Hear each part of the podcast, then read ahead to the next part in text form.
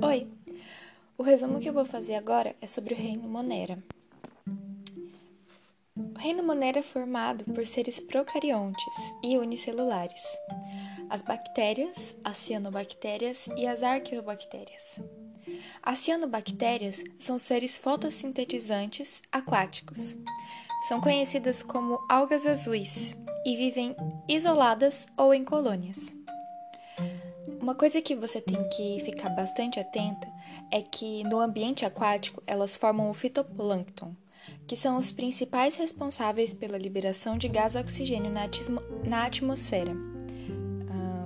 Muitas pessoas acham que a Amazônia é uma das principais responsáveis, é a principal responsável pela geração de oxigênio, mas a Amazônia perde para os fitoplânctons, porque eles geram muito gás oxigênio para a nossa atmosfera.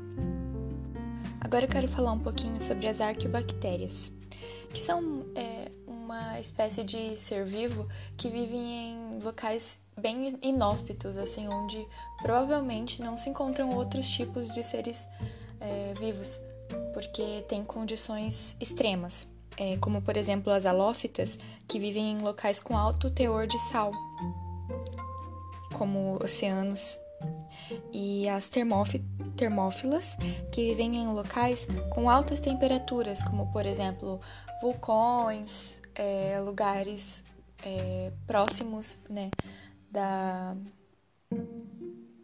do interior da, da Terra. E, e tamo, temos também as metanogênicas, que vivem em locais com alto teor de metano, que são no lixo e em pântanos.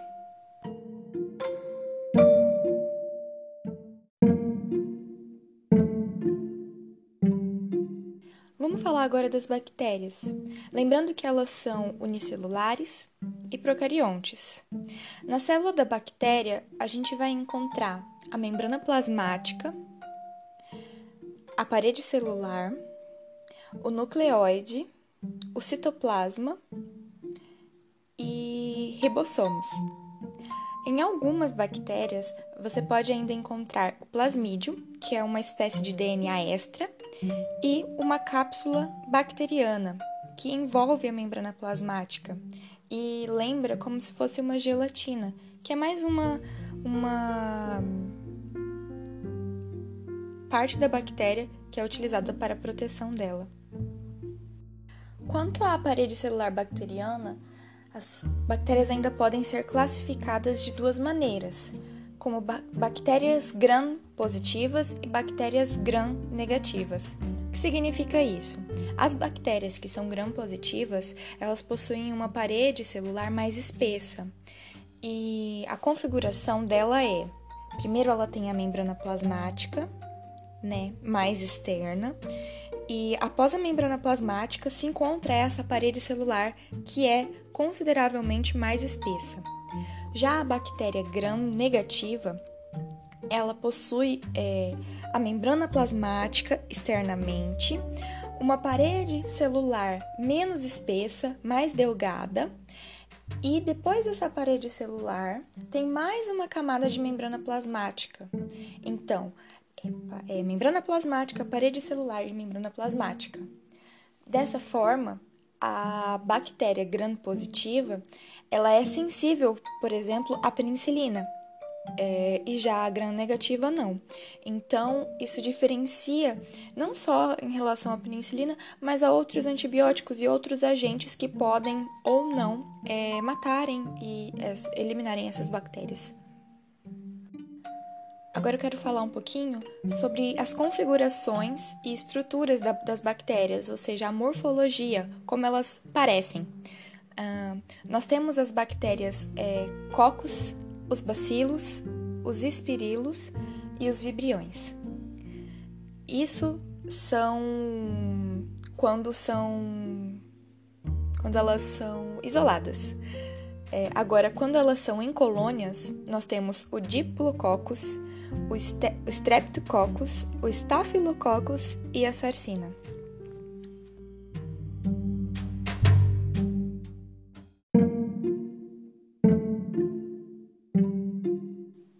Agora a gente vai conversar um pouquinho sobre o metabolismo bacteriano. Lembrando que as bactérias são um grupo de seres vivos com maior diversidade metabólica, porque elas podem ser autotróficas, heterotróficas parasitas e heterotróficas decompositoras. O conceito de ser vivo autotrófico é aquele que consegue produzir o seu próprio alimento ou a sua própria matriz energética para realizar as reações metabólicas é, do seu organismo. As bactérias que são fotossintetizantes possuem a bacterioclorofila e não fazem a liberação de gás oxigênio normalmente.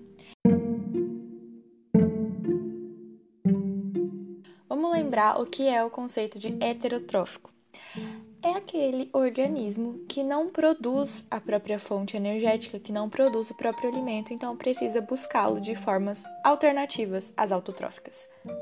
Dessa forma, nós temos bactérias que são parasitas, ou seja, elas agridem outros seres vivos, as que são decompositoras, elas decompõem a matéria orgânica de seres mortos, e as simbiontes, que estabelecem relações mutualísticas, onde ambos organismos são beneficiados com essas relações.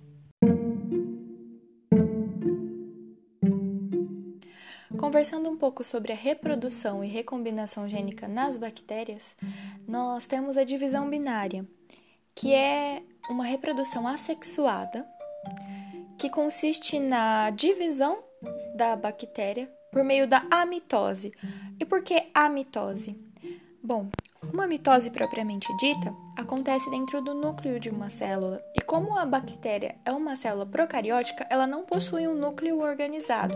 Então, eu não posso dizer é, que a bactéria sofre mitose, mas sim uma amitose, que seria algo parecido com a mitose, porém sem envolver todos os processos é, que tem numa mitose propriamente dita em uma célula eucarionte. A divisão binária demora cerca de 20 minutos. As vantagens dela é justamente a rapidez com que ela acontece, porém a, principal desvantagem é a falta de variabilidade genética que a mesma é, demanda.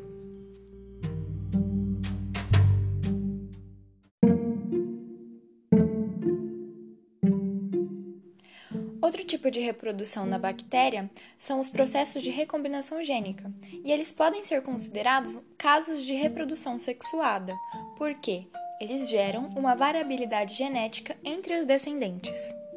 A variabilidade genética acontece graças à transferência do material genético bacteriano, que pode ser através de fragmentos de DNA da bactéria, que é o nucleóide bacteriano, ou também pode ser a, transferência de parte ou o total é, do DNA extra que a bactéria possui, que algumas bactérias possuem, que é o plasmídio. Então, a partir do momento em que eu tenho uma bactéria transferindo seu material genético a outras, nós temos um processo de recombinação gênica, porque os, os materiais genéticos estão sendo recombinados, reorganizados. Esses processos são três. O primeiro é a conjugação. Para começar nossa conversa acerca da conjugação bacteriana, nós, pode, nós precisamos entender que é, são duas células envolvidas, né? Uma que vai ser a célula doadora ou a célula macho, e uma que será a célula reprodutora ou a célula fêmea. em outras palavras, uma célula vai doar o seu plasmídio a outra célula. Como que essa troca de plasmídio acontece? Elas, as, as duas células vão se encontrar através de uma ponte citoplasmática, que vai ser o canal pelo qual o plasmídio será transferido de uma para outra. Um detalhe que é importante você prestar muita atenção é que o plasmídio da célula doadora, ele não é somente passado para a célula receptora. Antes dessa informação desse DNA extra ser passado para a célula, é, célula receptora, perdão, ele sofre uma duplicação dentro da célula doadora. Ao duplicar-se, o DNA, o plasmídio duplicado, é transferido para a célula receptora e dessa maneira acontece a conjugação. Ao final desse processo, eu tenho duas células doadoras. Por quê? Porque a partir do momento em que a célula receptora agora possui um plasmídio, ela também pode doar o mesmo, a, a duplicação desse mesmo, a outras células, a outras bactérias, e assim é, continuar esse processo de reprodução, de conjugação. Um detalhe que é importante de lembrar é que o plasmídio ele é um DNA extra. Nele não estão contidas as informações básicas para a sobrevivência de uma, é, de uma célula, de uma bactéria. Porém, as informações contidas nele aumentam as probabilidades de sobrevivência da bactéria. Como, por exemplo, é nele que estão contidas possíveis é, resistências a certos antibióticos que vão fazer com que a bactéria esteja mais preparada para meios com antibióticos, ou também é, mais resistência, são, é, são neles que estão conferidos mais resistências a temperaturas mais altas ou mais baixas, ou a uma variação do pH. Então, ele faz parte. É,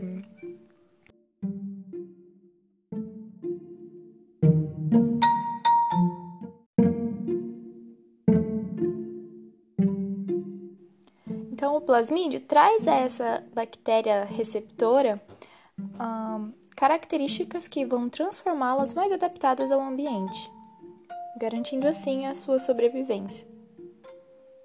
Agora a gente vai conversar sobre a transdução, onde há transferência de DNA bacteriano de uma célula para outra, mas com a ajuda de um vírus.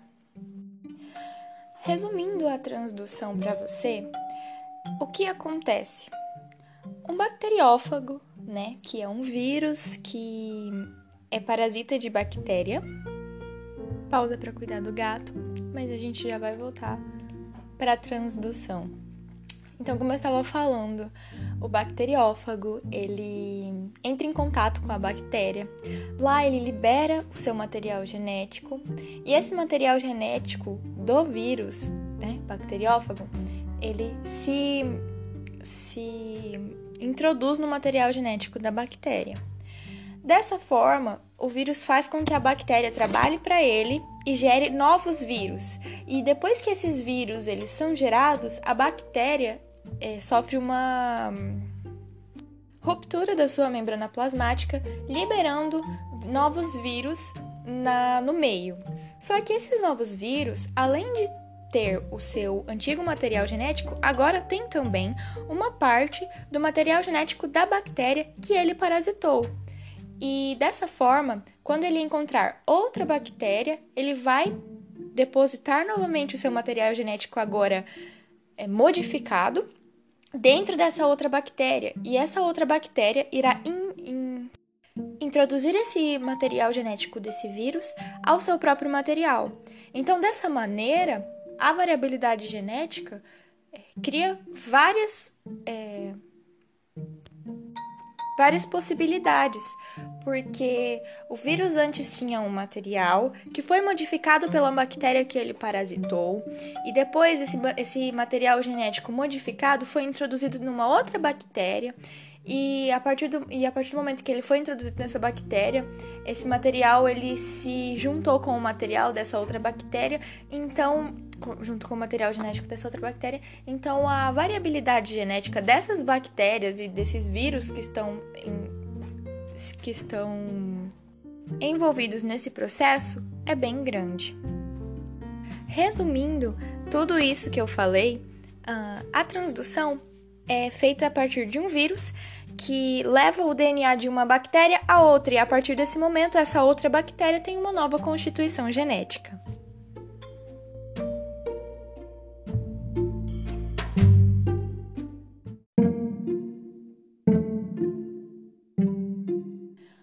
Agora eu quero falar sobre a transformação, que é mais um tipo de recombinação gênica nas bactérias. Na transformação, o que acontece?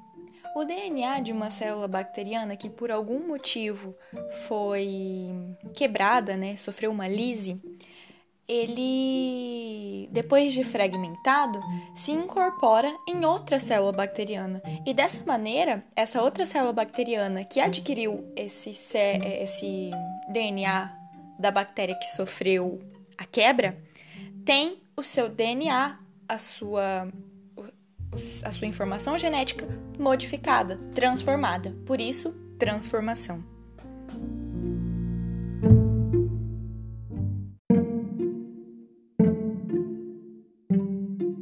Outro tipo de reprodução de bactéria é a esporulação bacteriana.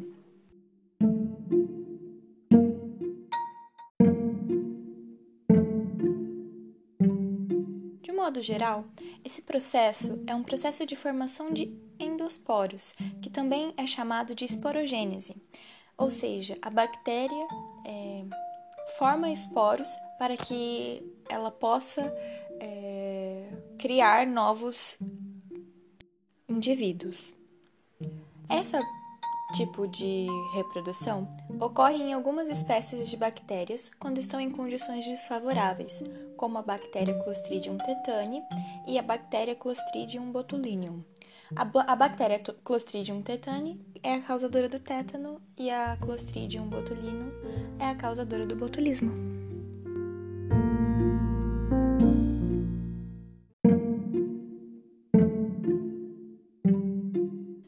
falar das bacterioses.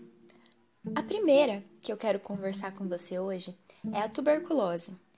O agente causador da tuberculose é o Mycobacterium tuberculosis. Essa doença afeta os pulmões da pessoa, então um dos principais sintomas é a tosse. O tratamento é feito com o uso de antibióticos e a transmissão é através da tosse e da saliva. E existe uma prevenção, que é a vacina BCG. A próxima bacteriose é a Hanseníase, que tem como agente causador o Microbacterium leprae. E os sintomas afetam a pele. O tratamento é com antibióticos também e tem uma transmissão direta. A prevenção é uma educação sanitária. A hanseníase também era conhecida antigamente como lepra. Outra bacteriose é a cólera, cujo agente causador é o Vibrio cholerae. E os sintomas é, são uma infecção intestinal. O tratamento novamente é feito com antibióticos e a transmissão é através da água contaminada e a prevenção é um saneamento básico de boa qualidade. Outra doença causada por bactérias é a meningite, que tem o agente causador Neisseria meningitidis, e os sintomas é a septicemia, que é um estado infeccioso generalizado devido à presença dos microorganismos patógenos. O tratamento é com uso de antibióticos e a transmissão, novamente, é direta. A prevenção é dada pela vacinação. Mais uma bacteriose é a leptospirose, que tem como agente causador Leptoptera interrogans, e os sintomas afetam o fígado. O tratamento é com antibióticos, a transmissão é com o contato com urina de ratos e a prevenção é a educação sanitária. A gonorreia é outra bacteriose, que tem como causador Neisseria gonorrea, e os sintomas são pus na uretra. O tratamento é com antibióticos e a transmissão é com um contato sexual, ou seja, é uma DST. A prevenção é através do uso da camisinha.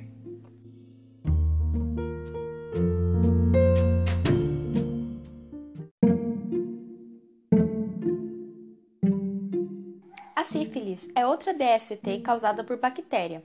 Seu agente causador é o Treponema pallidum. Os sintomas é o cancro duro. Tratamento é com o uso de antibióticos. A transmissão, como eu disse, além de ser pelo contato sexual, é também por via placentária. E o, a prevenção é o uso de camisinha. Outra doença que é uma bacteriose é o botulismo, que é causado pela, é, pela bactéria Clostridium botulinum. Ah, os sintomas é, que essa bactéria causa na pessoa que é acometida com essa doença afetam o sistema nervoso e muscular. O tratamento é o soro antibotulínico e a transmissão é através de alimentos enlatados contaminados com os esporos dessa bactéria. A prevenção é evitar alimentos suspeitos. Outra bacteriose é o tétano, que tem como agente causador o Clostridium tetani. Os sintomas é, afetam a musculatura e o tratamento é o soro antitetânico. A transmissão é pela contaminação de ferimentos profundos e a prevenção é a vacina antitetânica. A febre maculosa é mais uma bacteriose causada pela bactéria Rickettsia rickettsii. Os sintomas são hemorragias com manchas na pele. O tratamento é com antibióticos. A transmissão é por picada de carrapato estrela contaminado. E a prevenção é evitar contato com carrapato.